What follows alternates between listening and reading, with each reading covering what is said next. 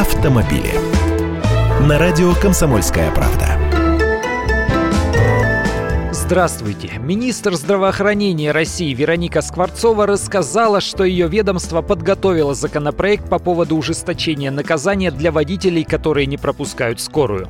Помните же, предлагали штрафовать за это на 5 тысяч, прав лишать. Теперь вот предлагают наказывать так же, как и пьяных водителей, то есть лишением прав на год-полтора плюс штрафом в 30 тысяч рублей. Получается, штраф вырастет в 60 раз с нынешних 500 рублей. Теперь поймите меня правильно. Я не защищаю тех, кто не пропускает машины экстренных служб с включенными мигалками и сиренами. И даже не соглашаюсь с оправданиями, что не услышал, некуда было смещаться и так далее. Не умеешь пропускать, не лезь в левый ряд, где они обычно ездят.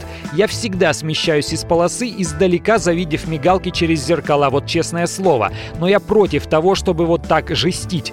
Все же видели в интернете, с какой дисциплинированностью уступают дорогу скорой водители в цивилизованных странах. Вот чем рассылать угрозы с высоких трибун, вы покажите людям, как это по-человечески делается. Социальную рекламу на ТВ запустите, вирусные ролики в интернете. Есть у государства сейчас такие возможности, уж я-то знаю. И мы все знаем, что пропускать скорую на дороге – это вопрос не дисциплины, а человечности. Вы убедите, а не стращайте. Мы не очень доверчивые, история научила, но все равно с понятиями, в хорошем смысле.